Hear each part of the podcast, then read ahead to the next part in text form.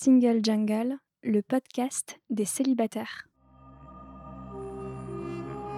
Ça a une vraie conséquence sur notre psyché en fait, le fait de mentir, le fait d'être ballotté comme ça entre des cultures et des injonctions complètement différentes et aussi le fait de ne pas pouvoir parler. J'ai senti qu'il fallait que je choisisse entre le fait que je sois racisée et que je sois femme. Et il faut que je choisisse entre ma lutte féministe ou ma lutte antiraciste.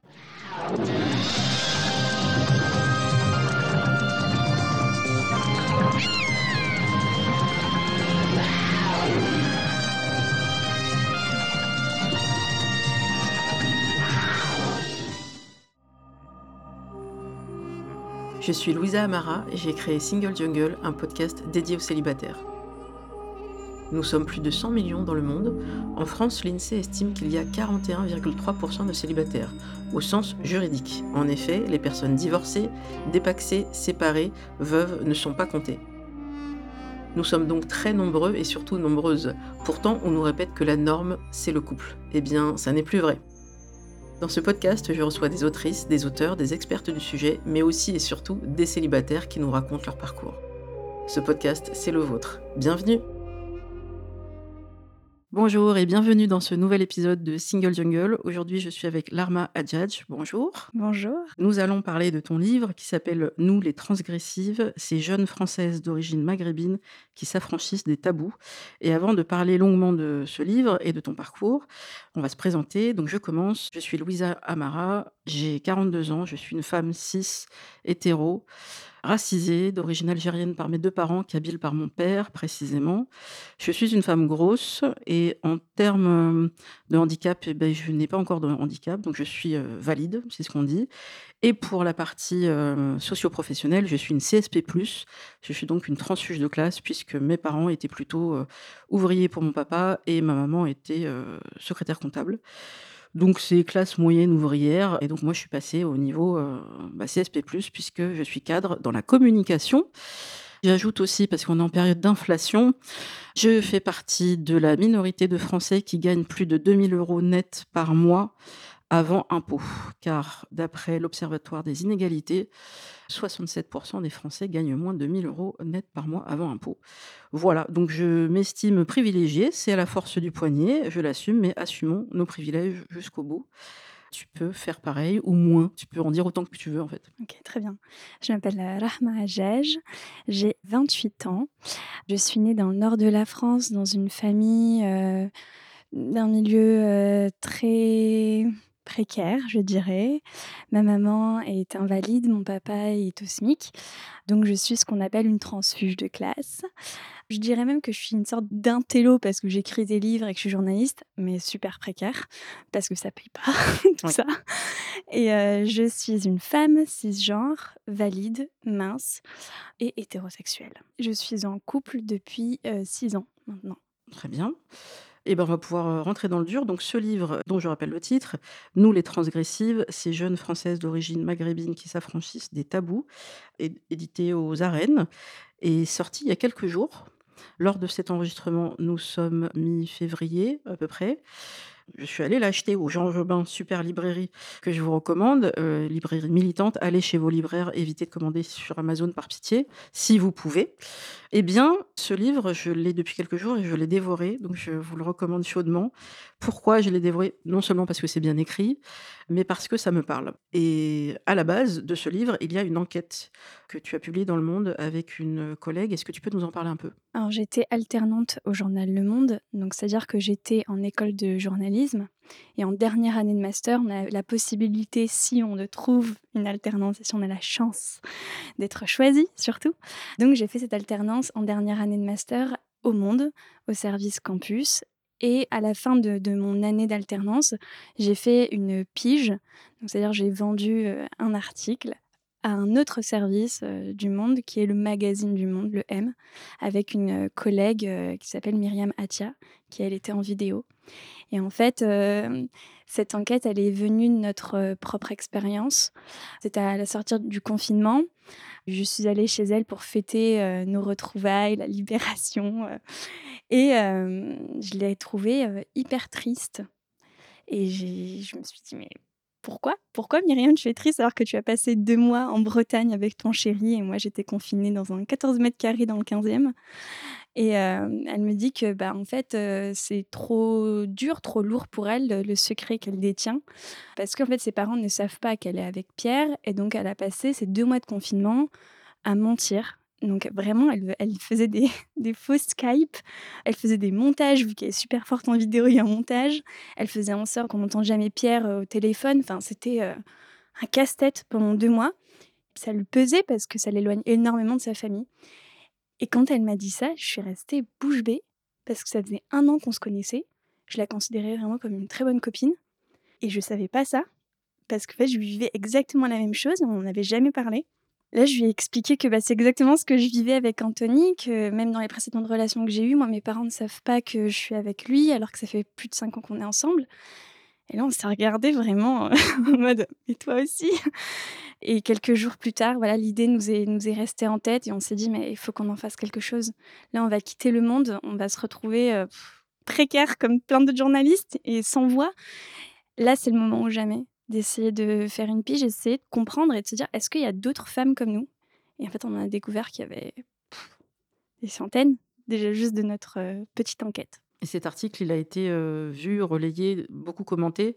Tu l'expliques bien dans le livre et je pense qu'on peut tout retrouver sur Internet, mais les commentaires étaient bien sûr critiques des deux côtés, positifs aussi parce que des gens se reconnaissaient, étaient heureux d'avoir enfin une voix, mais aussi des gens qui se disaient mais vous êtes en train de prendre une petite partie pour la totalité, vous êtes en train de faire le jeu de l'extrême droite. Enfin, comment on réagit avec tous ces commentaires, cet accueil?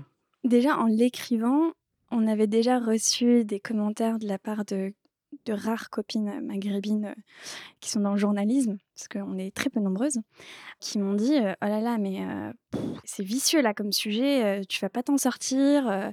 moi, si j'étais toi, je le ferais pas. C'est trop compliqué. C'est vraiment être sur une ligne de crête et à n'importe quel moment, tu peux tomber. Enfin, c'est casse-gueule en fait. Mais je me rendais pas compte du niveau de casse-gueulité que c'était jusqu'à ce qu'on reçoive des messages, Myriam et moi, ultra violents, Vraiment, on a reçu de, de tout. Des insultes de la part d'hommes maghrébins, Mmh des suceuses de blanc, voilà, au beau matin. Sympa. On a reçu des messages de femmes maghrébines qui se reconnaissaient, mais qui nous ont dit non, ça vous racontez pas en fait. Parce qu'il y a déjà du racisme et c'est un peu notre priorité, quoi. Oui, donc il y a plusieurs luttes en fait qui sont des luttes internes et voilà, c'est la minute où je vais raconter un peu ma vie. Alors pour ceux qui n'ont pas suivi euh, les 53 épisodes, vous avez encore beaucoup de choses à écouter, mais j'en parle parfois en filigrane et j'en ai beaucoup parlé surtout au premier épisode. À la base, donc moi, en termes de relations, j'ai pas toujours été célibataire. J'ai été en couple pendant 13 ans, de mes 22-23 ans à mes 35 ans, avec un homme qui s'appelle Julien, que j'ai connu à la fac, comme beaucoup de gens en fait, on se rencontre souvent à la fac. Et euh, moi, mon cœur n'a pas regardé euh, d'où il venait, quel était son parcours, sa couleur de peau. Euh. Alors, je dis pas qu'on voit pas la couleur, hein, c'est pas le sujet, mais malgré l'éducation que j'ai pu recevoir et les injonctions à me marier avec un bon musulman et si possible un Algérien, qu'est-ce que tu vas t'emmerder avec des Marocains et des Tunisiens? Fin de citation, ça c'est ma mère. Bon, ben j'ai beau entendre ça pendant des années, lorsque je rejoins donc l'université, bah, je croise pas du tout des personnes de mon origine. Et puis, euh, à la base, je me sens pas spécialement attirée. Donc il y a un travail, euh, qui est fait maintenant avec, euh, pas mal de chercheurs sur le sujet, du fait qu'on n'est pas attiré par des personnes de la même origine que nous. Ça existe aussi pour les personnes racisées en général, les personnes noires, il y a un gros sujet sur le black love, je vous renverrai vers les épisodes, où on en parle. Mais il se trouve que, bah, je suis pas attirée et ça tombe bien, ils sont pas attirés par moi. Donc ça se passe bien de ce côté-là et donc je passe 13 ans avec cet homme et assez vite, ça devient sérieux. Assez vite, je me dis: «Mais heu, je peux pas en parler, en fait, à mes parents. Je pourrais jamais en parler». J'ai vraiment ça en tête. Je pourrais jamais en parler parce qu'il rentrera jamais dans les cases que ma mère attend. Mon père, lui, il transmet rien comme indication, mais c'est important plus pour ma mère. Et j'ai la chance d'avoir des grands frères qui ont expérimenté avant moi. L'un s'est marié avec une Marocaine, ça a été une catastrophe pour ma mère. Donc même quand il y a la même origine, au niveau même du continent, ou des une similitude au niveau de la religion et des rites, eh ben non, ça lui suffisait pas. Et l'autre qui s'est marié avec une gitane. Alors là, c'est encore un autre sujet. Et je me suis dit: «Pour mes frères, ça a été une catastrophe, mais c'est passé plus ou moins, quand il y a eu des enfants». Grâce notamment à mon grand-père, heu, paix à son âme, qui a joué le patriarche et qui a joué le juge de paix. Malheureusement, il est décédé et ensuite je me suis dit: «Ben, il est plus là pour essayer de colmater donc hem, moi, est-ce que je suis prête à me battre? Parce que c'est ce qui va se passer si je est-ce que je suis prête?» et ça, c'est vraiment le mot que j'ai réussi à sortir grâce à ma psy. Est-ce que je suis prête à décevoir ma mère? Parce que c'est les garçons qui déçoivent. Les garçons, c'est pas grave, ils peuvent décevoir, mais les filles, non, il y a une pression de et donc j'étais pas prête à ça. Je voulais pas être celle qui allait faire souffrir ma mère, donc attention, je n'en ai jamais parlé et encore aujourd'hui. Et j'ai vécu cette relation cachée. Dans ton livre, il y a bien ce sujet de qu'est-ce que ça fait à notre santé mentale et à notre corps, ce poids du secret, ce poids de la honte, ce poids du mensonge. On peut le vivre, heu, dans son corps, donc toi, tu avais des maux de ventre, à ma connaissance. Moi, c'était la gorge et la gorge, souvent, c'est qu'on a quelque chose à sortir qui reste bloqué. J'en parle avec un peu d'émotion parce que, du coup, à chaque fois que je tourne une page, je retrouve quelque chose que j'ai vécu. Est-ce que toi bon là, tu as eu des premiers retours, mais aussi avec l'article, ces femmes-là, elles te disaient pas aussi quelque part: «Merci, merci d'en parler»? Ouais, complètement. Mais là encore, avec la publication de mon livre, heu, j'ai fait une vidéo pour un média qui s'appelle Période, qui a fait environ 130 000 vues. Et à la suite de ça, j'ai reçu mais une tonne de messages de femmes d'origine maghrébine qui m'ont dit: «Mais waouh, c'est ma vie, en fait» et je savais pas que genre je pouvais en parler, qu'on pouvait en parler. Et ce qui est aussi hyper reconnaissant, c'est qu'elles se rendent compte aussi du risque, que moi je prends. Parce que c'est une sorte de coming out que je fais en fait, heu, j'ai dû révéler à ma mère au moment où le livre est sorti. Et moi mon père ne sait toujours pas. Et je me dis: «Bah, je sais pas, mais peut-être qu'il va le découvrir avec un podcast ou je sais pas». C'est ma façon à moi de lui dire. C'est exactement ce que tu dis, cette peur de de décevoir. Moi, c'est pour mon père, Mmh mh. la fille qui déçoit le papa, mon Dieu et tellement d'injonctions sur nos épaules et j'avais vraiment l'impression qu'il y a beaucoup de personnes, ouais, beaucoup de femmes qui m'ont dit: «Mais ouais, heu, merci de dire ça», juste de dire et de libérer cette parole. Alors justement, ce poids, il est surtout sur les femmes.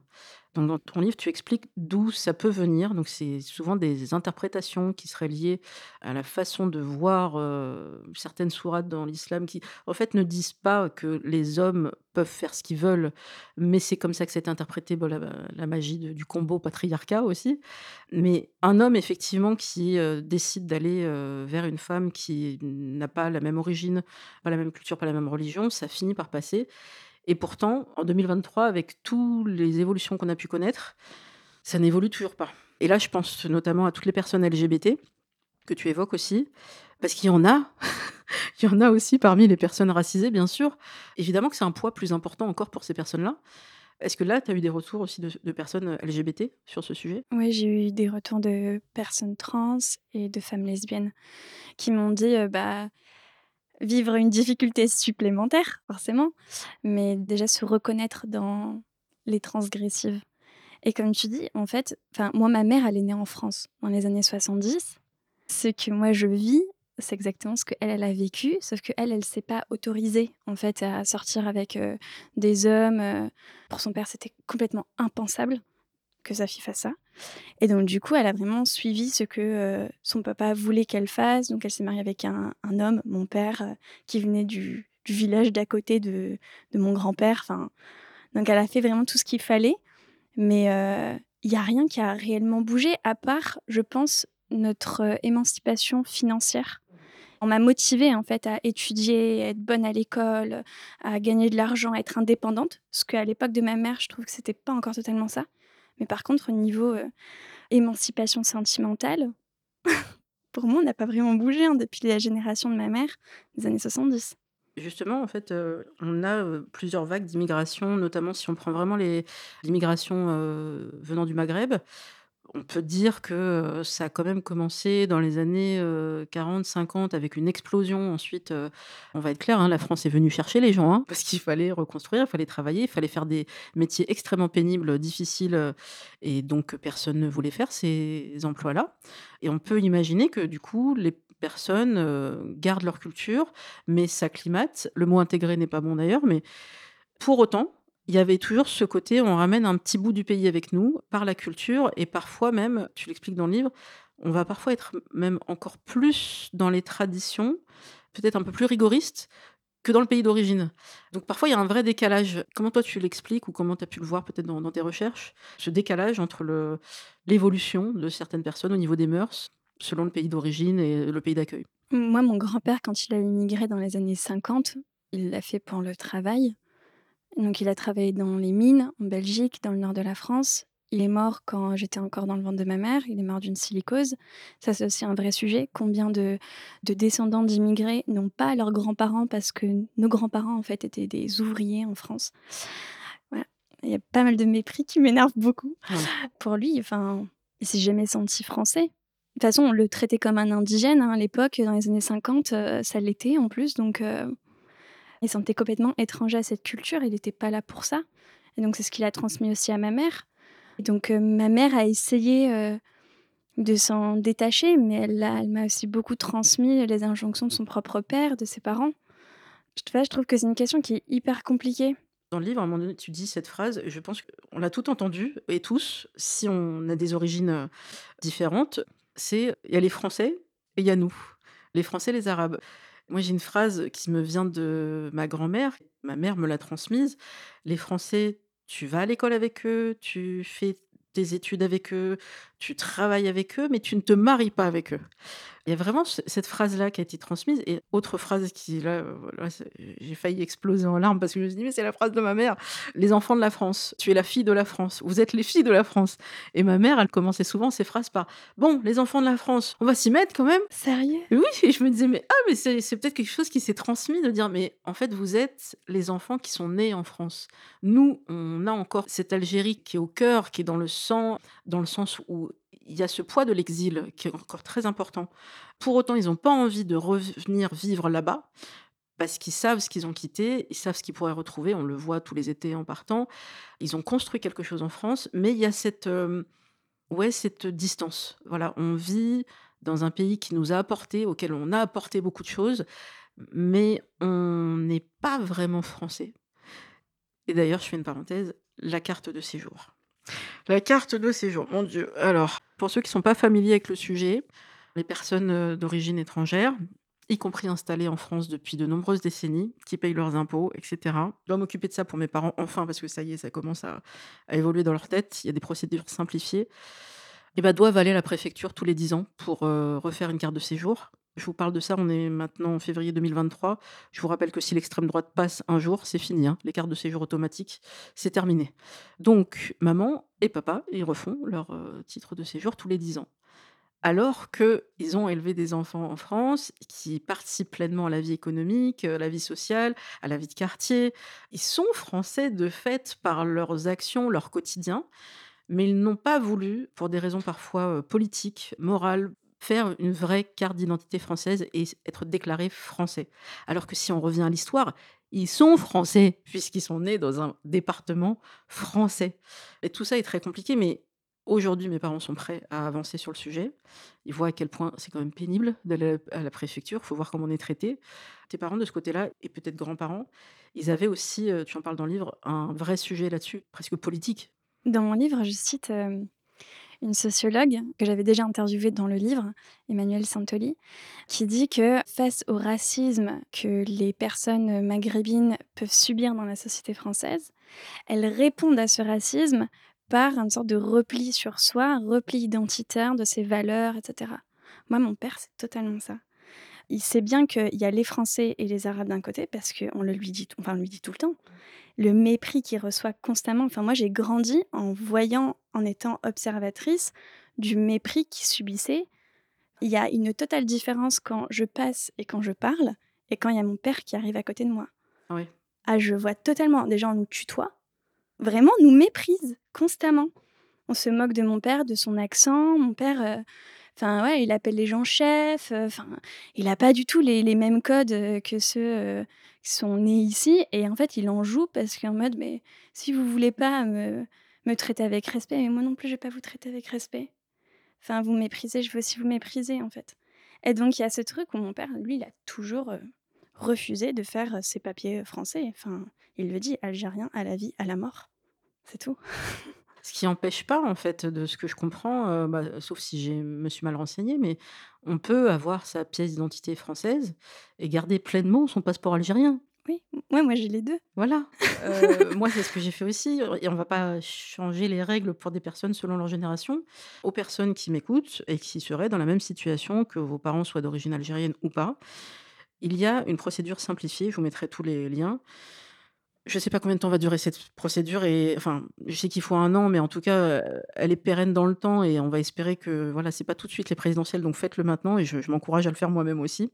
Pour les personnes qui ont plus de 60 ans, qui ont vécu en France une bonne partie de leur vie et qui ont au moins 1 enfant né en France, il y a une procédure plus simple pour pouvoir avoir une pièce d'identité sans passer par tout le parcours du combattant de la nationalité française, de passer devant quelqu'un, répondre à des questionnaires, j'ai une collègue, tunisienne qui l'a fait il y a quelque temps et effectivement, il y avait des questions extrêmement précises sur l'histoire, de France, c'était pas que chanter l'hymne, il y avait plein, plein de choses et je sais que ça, ma mère, ça pourrait aller parce que, voilà, elle a fait quand même quelques petites études. Mon père, il serait terrifié de devoir répondre à ces questions-là.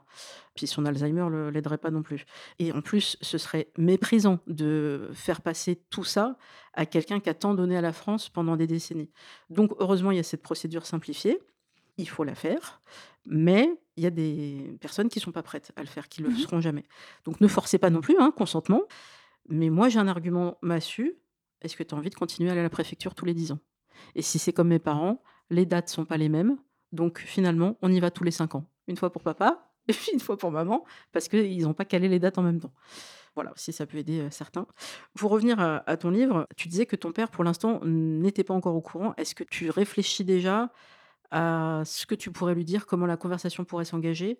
Le jour où peut-être quelqu'un lui en parlera ou peut-être il passera devant une librairie et je te le souhaite et il y aura, ton livre comme ça en vitrine?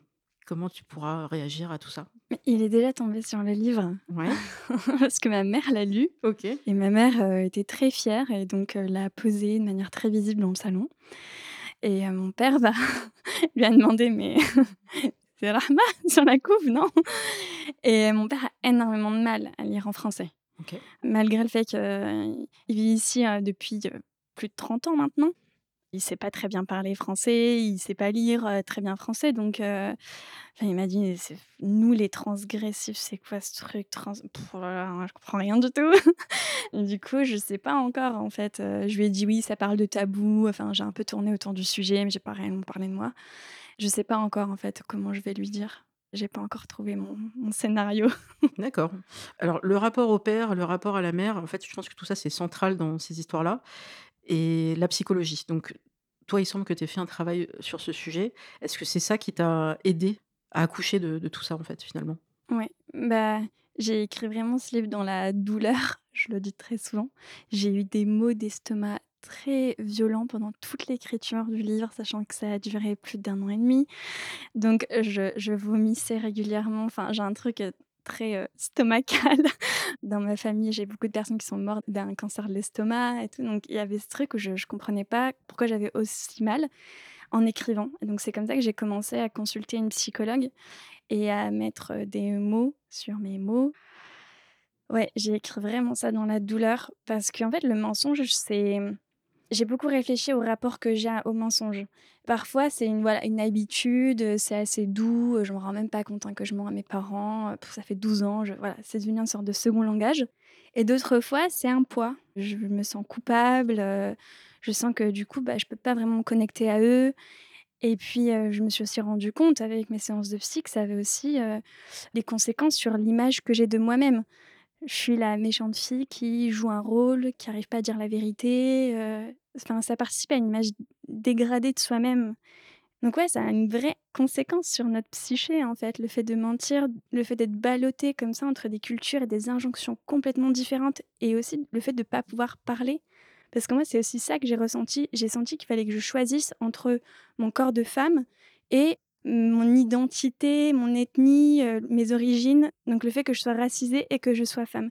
Ces 2 choses, enfin, sont très difficiles, j'ai l'impression à, à mixer et heu, il faut que je choisisse entre, ma ma lutte féministe ou ma lutte antiraciste et parfois, en fait, elles s'entrechoquent parce qu'il y a plein d'imaginaires autour. On se dit: «Bah oui, mais bien évidemment, les femmes maghrébines, elles, elles sont soumises, c'est difficile pour elles», et on nous infantilise comme ça et on imagine que le patriarcat, c'est un truc, qui vient purement et qui essentialise, les musulmans, donc c'est très difficile de se dire qu'en fait, je peux pas parler et en même temps, j'ai une image très dévalorisée de moi-même et je j'ai pas de parole, enfin, j'ai pas d'espace, où je peux raconter tout ça.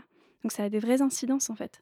À ce sujet, justement, de ce tiraillement entre nos identités, il y a, des travaux de Fatma Bouvet de la Maisonneuve, qui est une psychiatre, qui travaille beaucoup sur ces sujets-là, qui a fait plusieurs, heu, épisodes de, mmh, sur France Culture. Il me semble qu'il y a Les Pieds sur terre, mais je vous remettrai toutes les références. Elle a eu cette chance de pouvoir avoir des patients qui étaient d'accord pour que quelques séances soient enregistrées et on entend la souffrance de ces hommes et de ces femmes qui sont tiraillés, mais vraiment presque physiquement, entre, hem, leur éducation à essayer de d'être le meilleur, la meilleure, d'avancer dans les études, de faire tout ce que nos parents ont pas pu faire, nos grands-parents ont pas pu faire, donc ils nous ont donné le maximum et nous nous, ces générations-là, on doit aller plus loin, on doit aller plus haut, c'est notre devoir et en même temps, on est dans un pays qui est profondément raciste, la France. Je fais un grand coucou à toute la francophonie.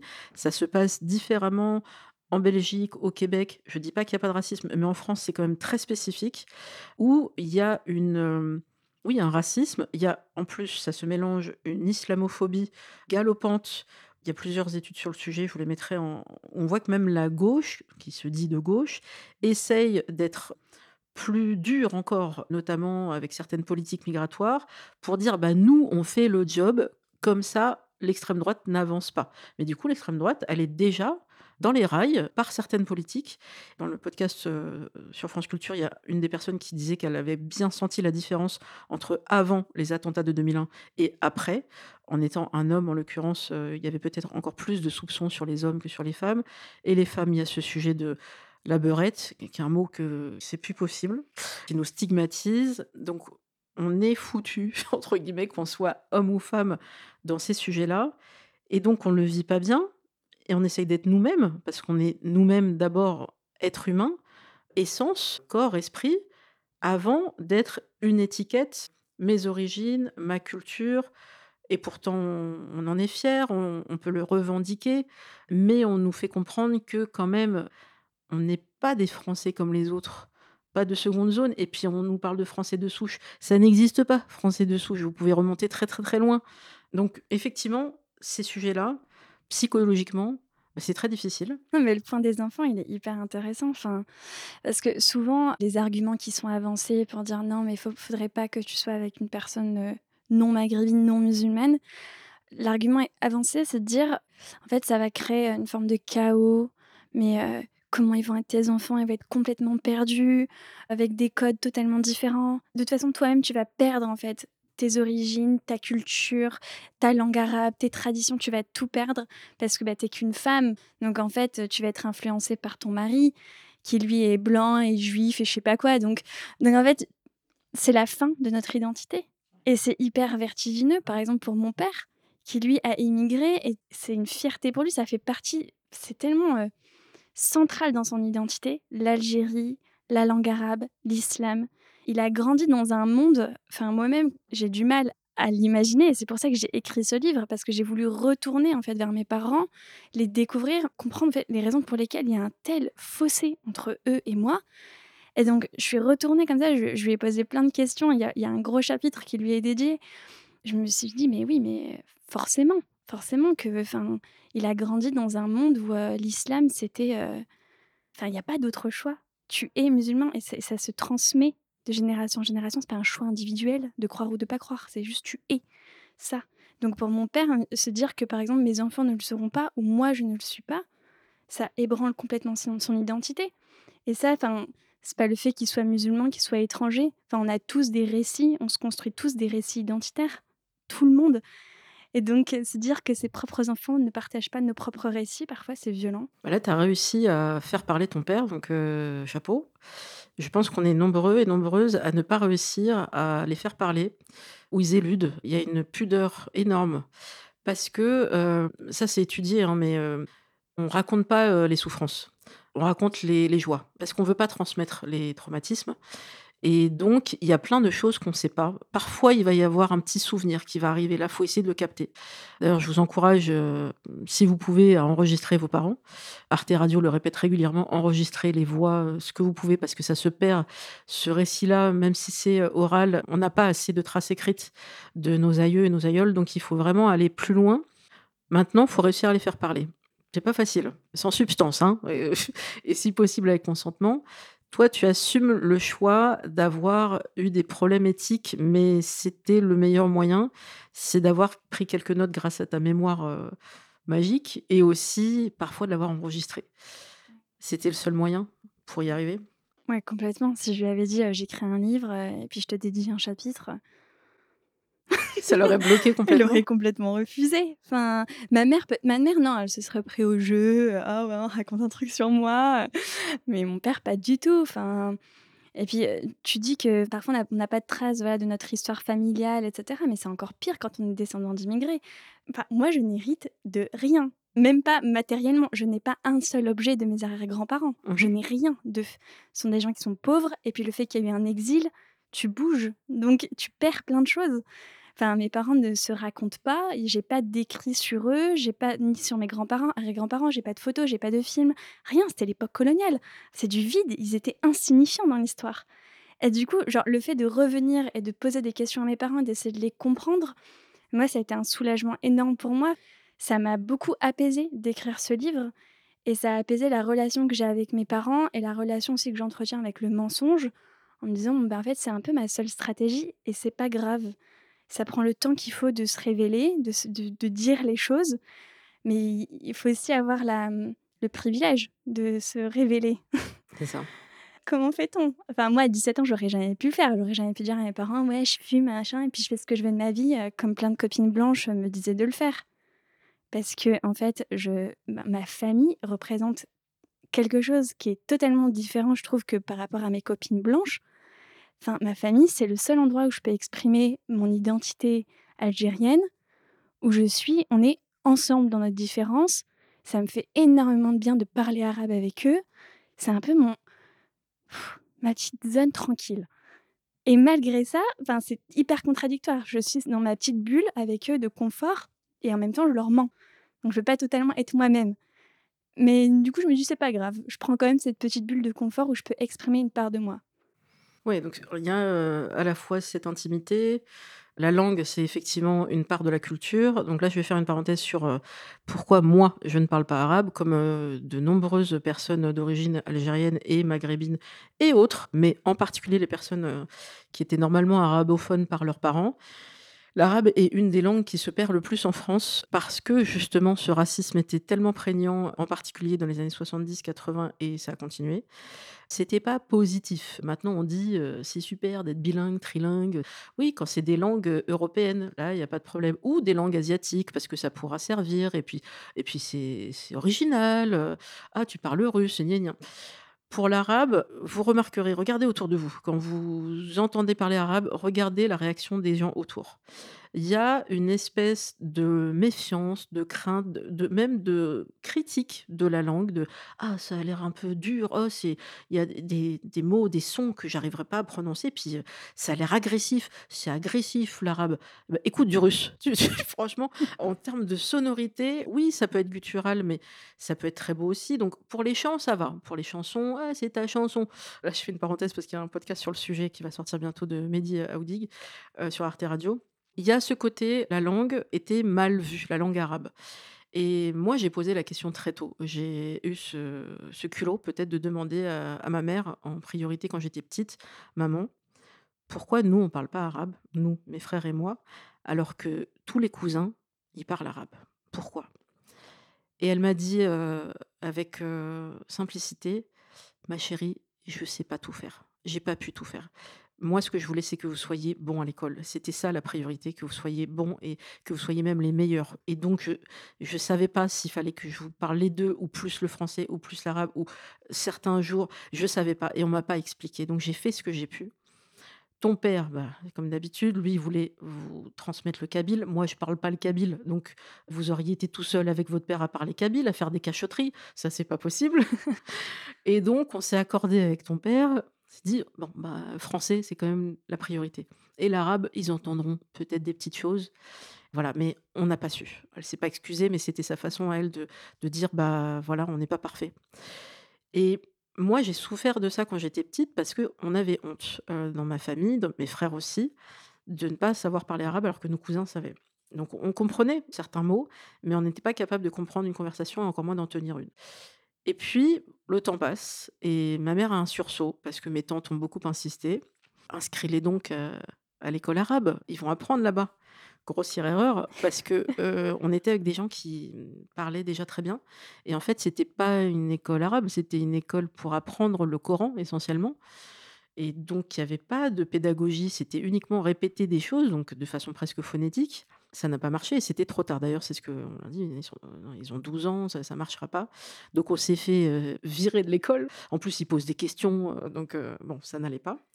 Donc il y a un un livre sur le sujet de Nabil Wakim qui s'appelle «L'arabe pour tous». Il y a aussi, le podcast, Nana ou Nahna parce que je le prononce pas bien.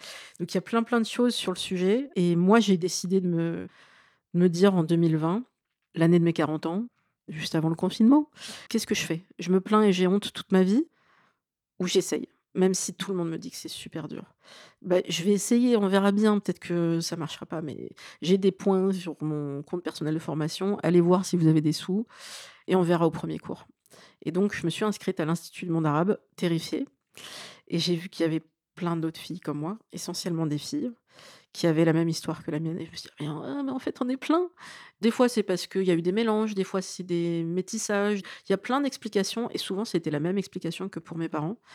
Donc, je retiendrai ce mot très fort de mon prof, parce que je continue les cours, même si bon, les progrès sont pas spectaculaires, mais je suis contente d'aller en cours chaque semaine. Tes parents, ils ont fait ce qu'ils ont pu. Maintenant, toi, tu es adulte. Il est jamais trop tard pour apprendre. Et le plus vieux de ses élèves avait 78 ans. Donc, allez-y, quelle que soit la langue. Mais c'est vrai que la langue, ça fait partie de la culture. Donc, c'est une façon aussi, je pense, et c'est pour ça que je, j'en souffre aussi par rapport à mes parents, c'est qu'on leur a fait croire que c'était pas une richesse de transmettre ça. C'est ça le racisme en France aussi. C'est de faire perdre la langue, donc une partie de la culture, à des, à des enfants. Donc, cette langue, elle est très importante. Mais au-delà de la langue, la culture et comment confronter ses parents, j'ai l'impression que c'est quand même un sujet universel. L'enfant doit confronter son papa, sa maman, ou euh, les deux, ou selon le, le type de famille. Comment, en fait, on devient adulte? C'est un peu ça aussi le sujet du livre. Mmh, complètement. Et comment, tu vois, tu t'es dit, mais allez, on y va, quoi? C'est bizarre, mais je me le suis jamais vraiment dit. En fait, au départ, j'ai vendu le sujet de ce livre. Le résultat final n'est pas du tout l'idée que j'ai vendue, hein. J'ai vendu une, heu, une enquête, beaucoup plus, heu, journalistique, où j'allais me cacher derrière, heu, ma casquette de journaliste, que j'allais interroger des plein de femmes, j'allais faire un peu, voilà, une petite analyse, socio-anthropologique. Et puis, au fur et à mesure de la discussion avec mon éditrice, elle m'a dit: «Mais, en fait, les transgressifs, hein, c'est toi. Donc, heu, faut que tu te racontes, faut que tu parles de toi». Et donc, on a signé en se disant: «OK, je faut que je parle de moi» et c'était pas du tout le projet que j'avais au départ. C'est terrifiant, non? Ah, horrible. Les gens qui sont super proches de moi, ça leur fait rire parce qu'ils sont «Mais j'aime pas du tout parler de moi». C'est d'ailleurs pour ça que je fais ce métier-là, pour Oui. parler des autres. Tu tends le micro, tu tends euh, une perche ou autre chose. Exactement. Et donc ça m'a secouée complètement. Et en même temps, enfin, je trouve que c'est une chance énorme d'avoir pu réaliser ça. Moi, je souhaite à tout le monde de se raconter soi-même, même dans un journal intime ou un podcast ou je ne sais quoi, ou sur Instagram, et d'aller euh, chercher comme ça les histoires familiales et de garder une trace et de la transmettre. Et de se dire, mais en fait, mon histoire mérite euh, d'être racontée et l'histoire de mes parents, de ma famille, mérite d'être racontée, alors qu'on les raconte trop peu, beaucoup trop peu. Donc, euh, ça m'est un peu tombé dessus, cette histoire. T'as pas décidé, c'est c'est venu. Ouais. Et maintenant, faut gérer l'accueil. Alors, l'accueil familial, il y a tes parents, tu nous en as parlé, mais qu'en est-il des autres membres de la famille? Ma mère, déjà, l'a l'a lu une semaine avant la sortie. euh, je l'ai invitée chez moi. 20 minutes avant de toquer à la porte, euh, je lui ai dit que je ne vivais pas toute seule. hein. que non, je n'étais pas en coloc non plus. euh, et que j'y vais avec mon amoureux, euh, avec qui euh, je suis depuis 6 ans. Elle a eu une super bonne réaction. Elle m'a pas tout de suite demandé son prénom, ses origines comme j'ai imaginé. Elle m'a demandé plutôt son âge, sa profession et elle s'est vraiment intéressée. Enfin, il y en a vécu, une semaine, hors du temps. Je pensais pas qu'elle allait aussi bien le prendre et elle m'a remerciée aussi pour ce livre. Le passage sur elle, le chapitre que je lui dédie, c'est le chapitre le plus difficile pour moi parce que je parle de ce qu'elle a subi. Elle a subi une violence sexuelle, un inceste et elle ne l'avait jamais raconté. Même mon père ne la croit pas. Donc heu, se dire que, ben, en fait, sa fille le raconte et tout le monde peut la croire maintenant et qu'elle dit vrai, qu'on la croit tous, toutes, ça l'a complètement chamboulée. Elle m'a dit que ce livre, ça a été une thérapie pour elle, que ça lui avait fait trop du bien. Et donc juste pour ça, heu, bah, j'ai tout gagné. Je me dis: «C'est bon, je m'en fiche des autres avis, j'ai celui de ma maman». Tu peux être fière, Ouais, effectivement. ouais. Et tes sœurs? Ma petite sœur l'a lu. Elle aussi, elle a été hyper touchée. Ça a beaucoup résonné en elle. Et ma grande sœur, on a une relation assez distante, heu, donc elle l'a pas lu, elle sait même pas que j'ai écrit un livre. Est-ce que tu as fait des découvertes, des choses auxquelles tu t'attendais pas du tout, au fur et à mesure de ton enquête et de ton écriture? Ouais et ça fait écho un peu à ce que tu disais tout à l'heure quand tu disais que tu avais rencontré ton copain à l'université, que tu avais pas forcément de l'attirance pour les hommes maghrébins. Donc pendant longtemps, moi aussi, j'ai juste cru ça, juste, heu, c'est pas mon goût, heu, les goûts et les couleurs, ça se discute pas, Ah ce genre de banalité et je me suis rendu compte que c'était aussi un truc, que j'avais construit. C'est grave du racisme intériorisé et c'était trop difficile pour moi de me l'avouer, de me dire: «En fait, j'ai fui les hommes maghrébins parce que je me fuis moi-même. Mmh. Je ne veux pas être dans une union communautaire parce que le communautarisme, c'est mal en France». Moi, ça a créé une haine de moi-même. J'avais honte de mes origines. Moi, à contrario, je parle arabe et j'avais honte de le parler.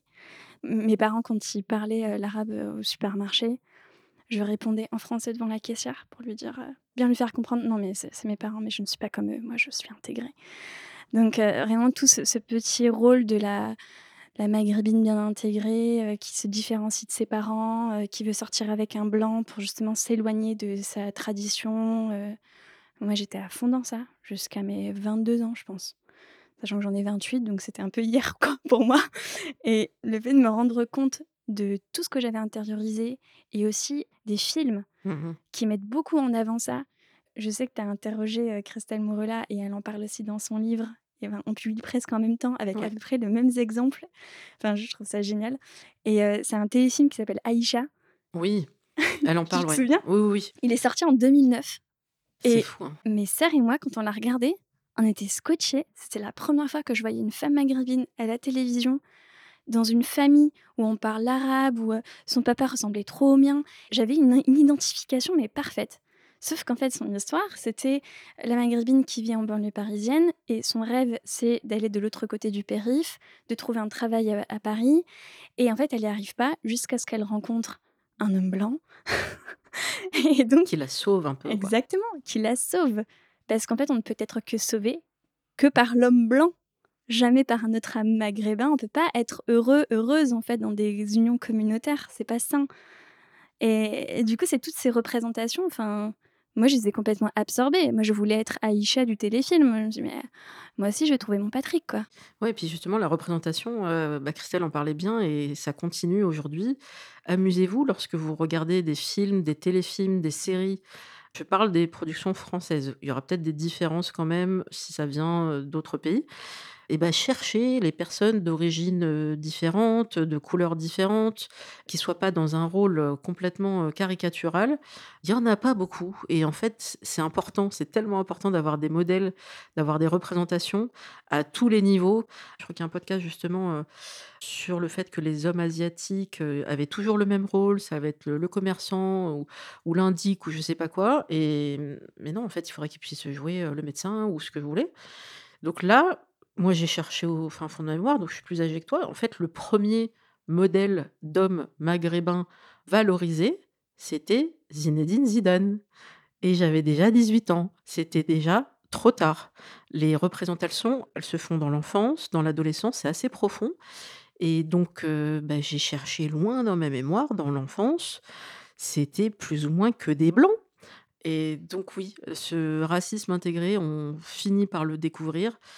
Ça veut pas dire que ça déclenche un truc magique dans le cerveau qui fait que ça y est, ça y est, je suis attirée maintenant.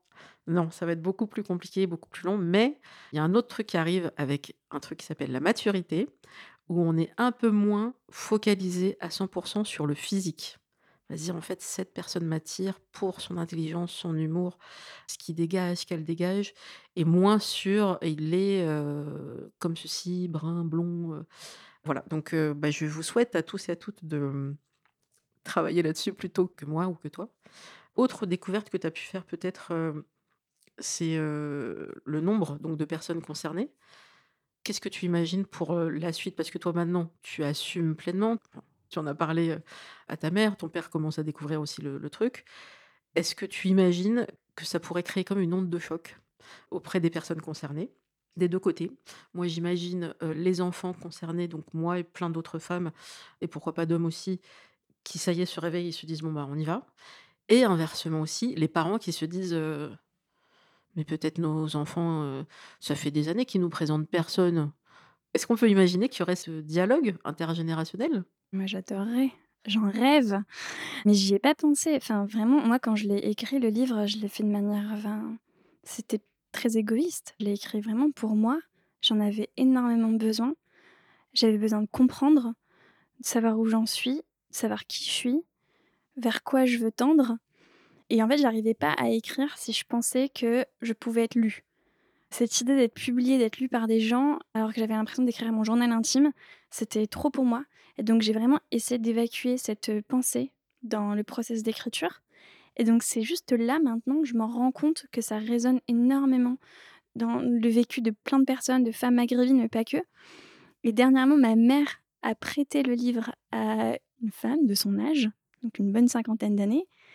Et je connais sa fille, à cette femme. sa fille vit exactement les mêmes choses que moi. Et ma mère a dit à sa copine, tiens, lis-le. Et ça, je me suis dit, waouh, mais en fait, c'est-à-dire nos parents peuvent aussi euh, le lire et se questionner sur nos vécus.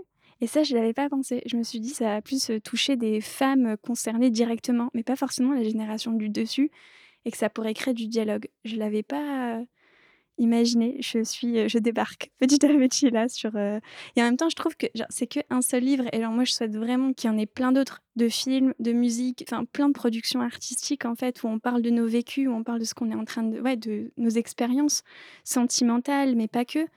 Et ça, je trouve que ça manque énormément. Moi, pour le moment, je suis surtout contactée par des rares femmes maghrébines qui sont dans les médias et qui sont intéressées par le livre. Mais les médias mainstream, euh, ils s'en fichent. Enfin, il y a plein de femmes euh, féministes, euh, dites inclusives, qui s'en fichent complètement, qui, souvent me follow sur Instagram ou même me contactent pas du tout, alors qu'elles ont une, une marge de manœuvre, elles ont une parole, elles pourraient justement participer à l'émergence d'un autre féminisme. Et c'est pour ça que je me reconnais totalement dans ce que Christelle Morel a dit. Enfin, moi, je me reconnais pas du tout, en fait, dans le féminisme blanc de ces dernières années, cette révolution amoureuse qui serait en train de se passer actuellement, mais qui laisse sur le carreau euh, plein de vécus. Et donc, les livres comme le mien, enfin, il en faudrait plein, plein, plein, plein. Il faut changer les imaginaires, il faut nous laisser l'espace aussi pour parler. Pour ça, il faut des éditeurs, éditrices qui ont envie d'y aller. Est-ce que tu peux nous expliquer comment ça s'est passé, cette relation avec les arènes? Est-ce que d'abord, tu as proposé ton projet à plusieurs maisons d'édition? Comment ça s'est organisé? Ouais, je l'ai proposé à plusieurs maisons d'édition et il y a Grasset et les arènes qui, les deux, étaient intéressés. J'ai choisi les arènes uniquement parce que j'avais rencontré l'éditrice, qui avait eu un truc qui s'était passé avec Laurence Lacour aux arènes et euh, go, on a signé. Je suis partie dans cette aventure avec beaucoup de liberté. Enfin, Laurence Lacour, et c'est une, journaliste euh, qui est assez connue quand même dans notre petit milieu. Je n'aurais pas pu espérer mieux comme éditrice. Au départ, j'ai eu peur. Je me suis dit, mais euh, elle est quand même blanche, elle est bourgeoise, on vient pas du tout du même milieu, du même monde, elle a plus de 60 ans.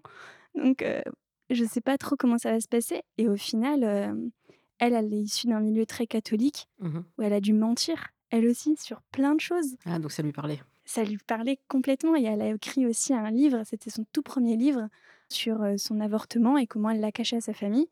Et donc pour elle, c'était une sorte de main tendue et elle a voulu aussi m'aider à euh, me permettre de me révéler via l'écriture, comme elle, on avait pu l'aider. Qui a comme une filiation, c'est beau. Ouais, une sororité. Magnifique. Alors, j'aurais deux références, heu, pour les personnes qui seraient intéressées par le sujet de l'édition.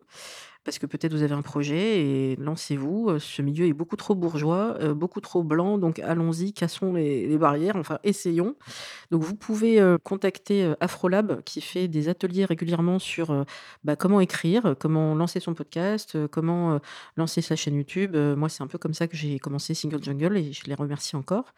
Il y a un épisode dédié du podcast Thune avec un écrivain qui a vendu, tenez-vous bien, pour son premier roman, premier livre, 25 000 exemplaires. Je te souhaite d'en faire autant, voire plus. Et ben même avec 25 000, le chiffre Passion Stat, il y a que 5% des livres en France qui se vendent à plus de 1000 exemplaires. Donc ça vous donne un ordre d'idée de en fait, on va pas réussir à en vivre même en explosant les scores. Donc il faut bien négocier effectivement cet avaloir. Le pourcentage, on peut pas toujours le négocier. Donc c'est bien expliqué dans ce podcast Thune et c'est une parole rare qu'on ait autant de détails. Donc allez-y, écoutez-le. Et une autre source intéressante, c'est Sologamy de Marie Albert, heu, que je salue. J'ai participé à plusieurs épisodes et hem, on a fait des épisodes croisés, je vous mets toutes les références. Et alors Marie Albert, elle a des ovaires des cojones comme vous voulez, parce qu'elle s'est dit: «Je tente les maisons d'édition».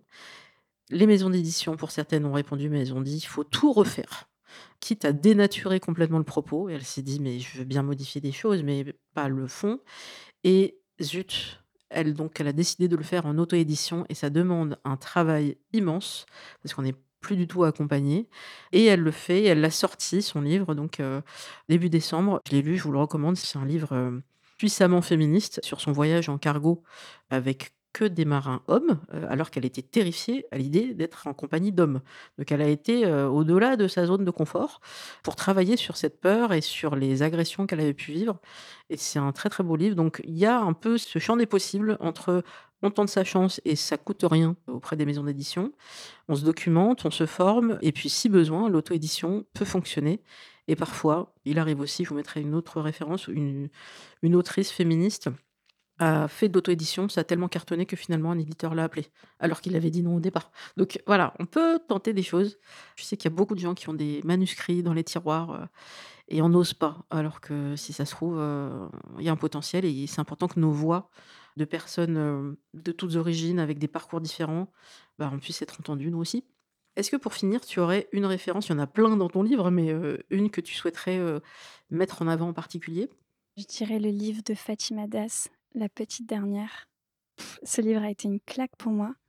Vraiment, je pense que ce livre, le mien, je l'aurais jamais écrit s'il n'y avait pas eu d'autres femmes maghrébines qui avaient écrit avant moi.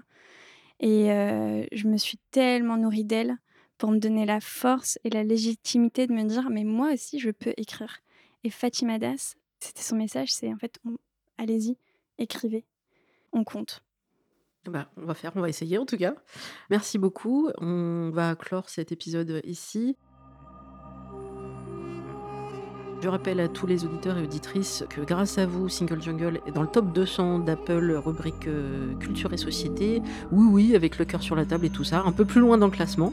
Mais c'est grâce à vous, c'est grâce à, à vos partages et aux étoiles. Donc il faut mettre des étoiles sur euh, Spotify, vous pouvez en mettre aussi. Vous pouvez aussi le partager sur WhatsApp ou sur d'autres messageries instantanées. Le bouche à oreille fonctionne. Et bien sûr, le podcast est disponible sur toutes les plateformes de balado-diffusion. Coucou aux francophones québécois. Et sur les réseaux sociaux, alors c'est Single Jungle Podcast sur Instagram. Vous le trouvez sur Facebook. Sur Twitter, c'est single-du-8 jungle. Et je suis aussi sur TikTok, mais là, il faudra chercher avec mon prénom et mon nom, Louisa Amara. Voilà, c'est déjà pas mal. Donc merci beaucoup et à très bientôt.